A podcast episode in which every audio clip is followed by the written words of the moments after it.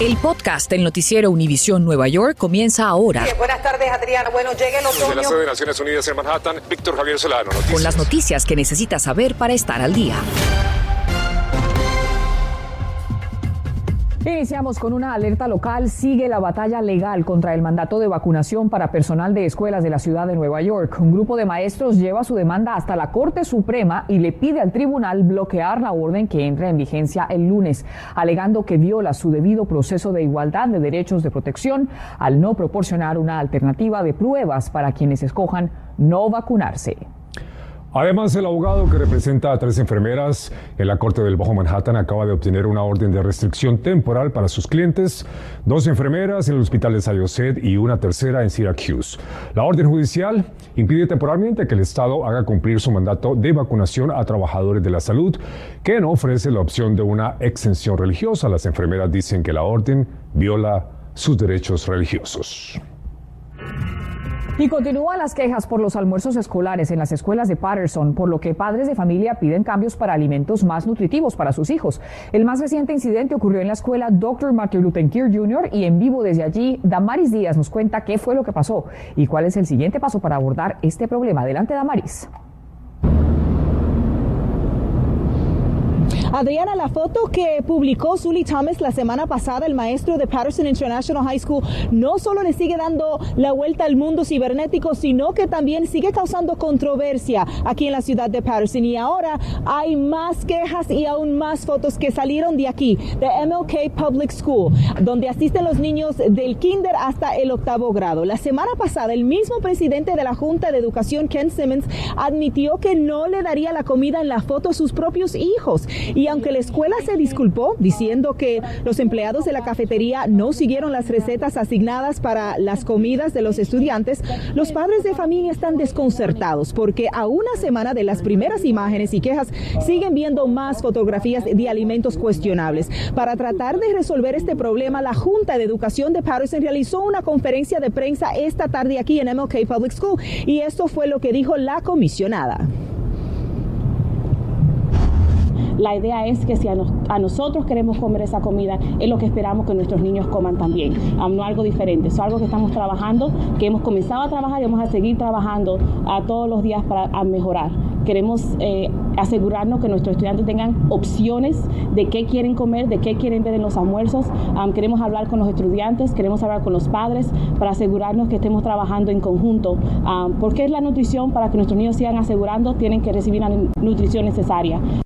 Mientras que la Junta de Educación sigue revisando el programa de alimentos del distrito, invitan a los padres de familia de las escuelas públicas de aquí en Patterson, New Jersey, a una conferencia de prensa de emergencia mañana para abordar el tema. Será mañana viernes a las 5 de la tarde en Patterson Broadway Library. Pendientes, gracias a Maris. Por otro lado, líderes y miembros de la comunidad salieron hoy a las calles del, Bronx para exigir soluciones ante el aumento de la violencia armada.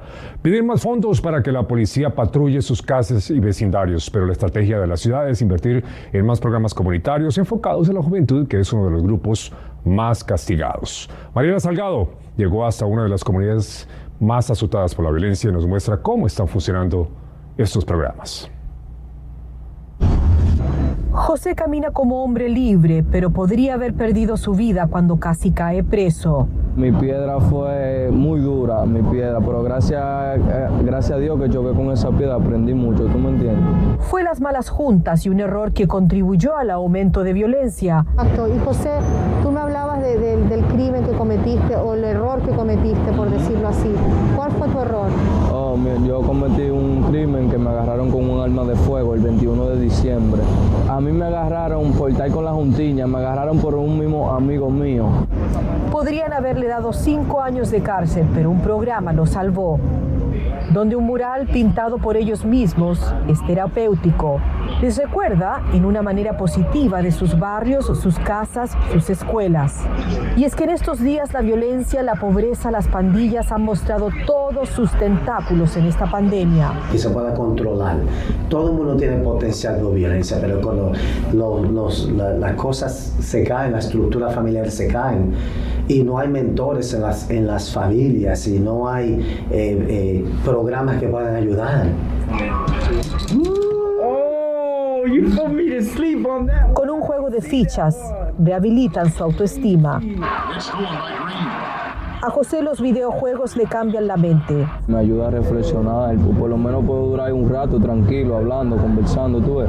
Los tiroteos aumentaron de 1.157 a 1.193 desde el año pasado en la misma fecha.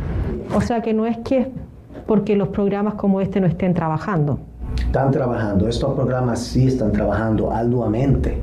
Alguno, algún problema de los programas, alguna vez que se pierden trabajadores ahora pueden cambiar 400 vidas con los 2 millones que reciben en fondos de la ciudad y el Estado. Me encuentro aquí justamente en este que es uno de los barrios más peligrosos del suroeste del Bronx. Después de las 3 de la tarde cuando termina la escuela empiezan los problemas de drogadicción, problemas de posesión de arma. Por eso justamente hoy la gobernadora Hochul anunció que 16 millones de dólares serán invertidos para erradicar la violencia con estos programas para que plazuelas como esta no pierdan su encanto familiar. José no ha perdido su encanto, va a paso firme y con sueños. En el Bronx, Nueva York, Mariela Salgado, Noticias, Univisión 41.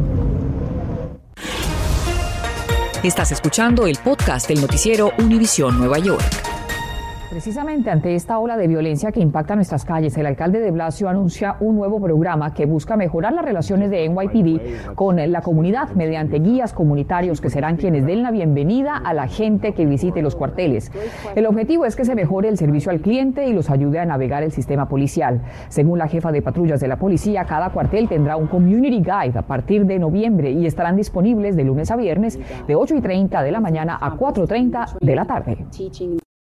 El Senado Federal aprueba un proyecto de ley de financiación del gobierno a corto plazo que mantendría abiertas las agencias federales hasta inicios de diciembre y evitaría un cierre parcial del gobierno. La decisión ocurre horas antes de que expirara el presupuesto del gobierno. El proyecto incluye, escuche bien, 28.600 millones para ayuda de atención de desastres y por segunda vez la plenaria del Senado rechazó incluir una regulación migratoria para inmigrantes indocumentados en este plan vicepresidenta, como todos los senadores, tienen el poder de completamente ignorar las recomendaciones de esta persona y hacer algo. Si no se llega a un acuerdo sobre el paquete de reconciliación, los demócratas advierten que no votarán a favor del plan bipartidista de infraestructura que invertiría más de un billón de dólares en mejoras en carreteras y puentes de la nación. Y esta noche está programada una junta de emergencia en el Huntington Union Free School en el condado Suffolk luego de que una empresa de autobús escolar abruptamente cortó su contrato con el distrito diciendo que enfrentan una escasez de conductores debido a los mandatos de vacunación y pruebas. Esta carencia caracteriza a que se ve en todo, o mejor que es característica ya de toda la nación y el estado, eh, por lo cual ha generado reacciones de parte de la gobernadora Hochul, quien anunció un plan. La iniciativa incluye reclutar a conductores comerciales ofreciendo bonos y otros incentivos a quienes tienen esas licencias y decidan manejar autobuses escolares. También ampliar las oportunidades de pruebas de licencia de conducir comercial, conocidas en inglés como CDL, y mejorar los procesos, todos diseñados para tener más conductores de buses escolares, acelerando los exámenes y también otorgando permisos temporales. Y la escasez de trabajadores también está afectando los servicios para conductores particulares de New Jersey. Sacar una cita para obtener una licencia de conducir se ha convertido en una pesadilla para muchos solicitantes debido a la falta de empleados en la Comisión de Vehículos y Motores. Para aliviar el problema, el Estado solo cuenta con dos unidades móviles que solo pueden hacer 65 transacciones por día. Municipalidades pueden pedir el servicio y anunciar las fechas y localidades. Y otra gran crisis laboral se aproxima para Nueva York cuando este martes entre en vigor el mandato que exige la vacuna a trabajadores del sector de cuidados de pacientes en el hogar. Romy Cabral habló con trabajadores de allí del hogar y nos explica la problemática y cuáles son las soluciones que proponen. El mandato de vacuna que se hace efectivo el próximo 7 de octubre para cuidadores en el hogar podría provocar una crisis de empleados en las agencias que dan servicio de atención domiciliaria a personas de la tercera edad y con discapacidades, pues según una encuesta de Home Care Association of New York, a 189 agencias de 1.500 que tiene el Estado, Unos 12 mil empleados dijeron que prefieren renunciar antes de recibir la vacuna contra el coronavirus, número que podría ser mucho mayor al incluir a las agencias restantes.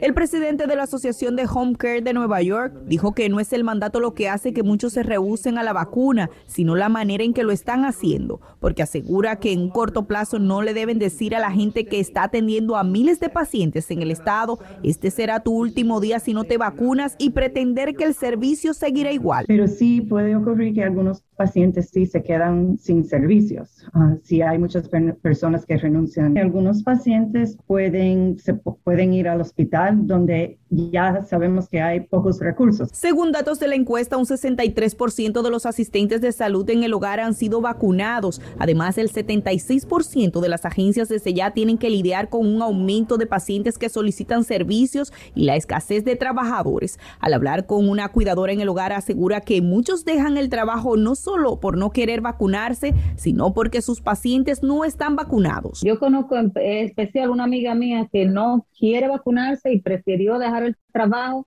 por no vacunarse, pero las personas de mayor riesgo son los ancianos, pero ellos no quieren no quieren, entonces la vida de nosotros también está en peligro. Aunque la gobernadora Hochul ha dicho estar dispuesta a llamar a la Guardia Nacional con experiencia médica, jubilados y personas de otros estados para hacer frente a la crisis de empleados en el sector salud, cuidadores en el hogar aseguran que esto no funcionará en estos puestos donde se necesita estar capacitado. Gente que no están capacitados no van a poder trabajar con esta gente, no van a poder. Gente en cama que tiene que cambiarle pamper, que tiene que voltearlo cada dos horas, que tiene que alimentarlo tú.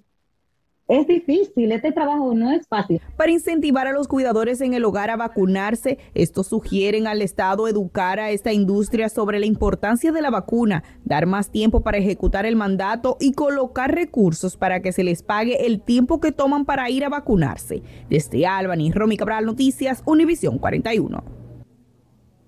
Gracias a Romy, justamente para contrarrestar esta crisis en el mercado laboral, el estado de New Jersey está ofreciendo numerosas oportunidades a los trabajadores para que se reincorporen después de la pandemia. Así que aliste celular porque Bernice Garner les explica sobre recursos disponibles para que usted pueda encontrar ese trabajo soñado.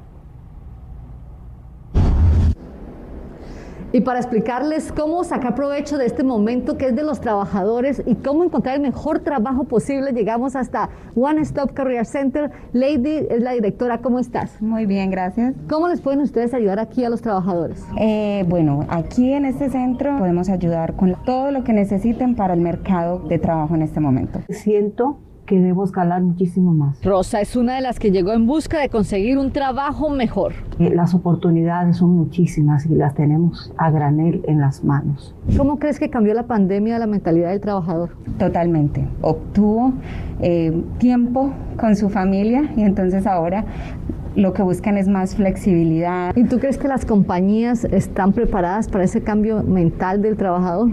No, por eso están teniendo tanta dificultad trayéndolos, hasta están haciendo ofertas que nunca hemos visto, están pagando mucho más la hora. Además, ofrecen incentivos y bonos. Los campos laborales que más tienen ofertas son salud, educación y transporte. Y para ayudar en la tarea de enlazar las dos partes, el estado de New Jersey también creó este portal njcarreras.org para que las compañías coloquen las posiciones que tienen disponibles y usted pueda encontrarla fácilmente.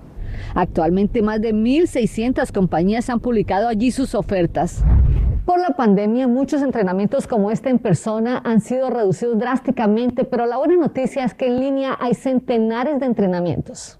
Se les llama Skill Up. Y la clase más popular es precisamente todo lo relacionado con habilidades tecnológicas. Como la pandemia obligó a tanta gente a tener más conocimiento del uso de la computadora, se están viendo forzados a tener que venir y buscar un tipo de entrenamiento. Estoy en el desempleo. Milagros trabajó por años en una fábrica, ahora gracias a que se está preparando ya tiene otra meta. Cuidar viejitos, hacer ese curso. Y si no tiene computadora o impresora, no hay excusa porque en estos centros también puede utilizarlos para actualizar su hoja de vida o hacer su búsqueda laboral. Y tan pronto como el viernes se esperan retrasos en el servicio de correo postal de Estados Unidos debido a los nuevos cambios, incluyendo cortes en el horario de atención y tiempos de entrega más prolongados en el correo de primera clase.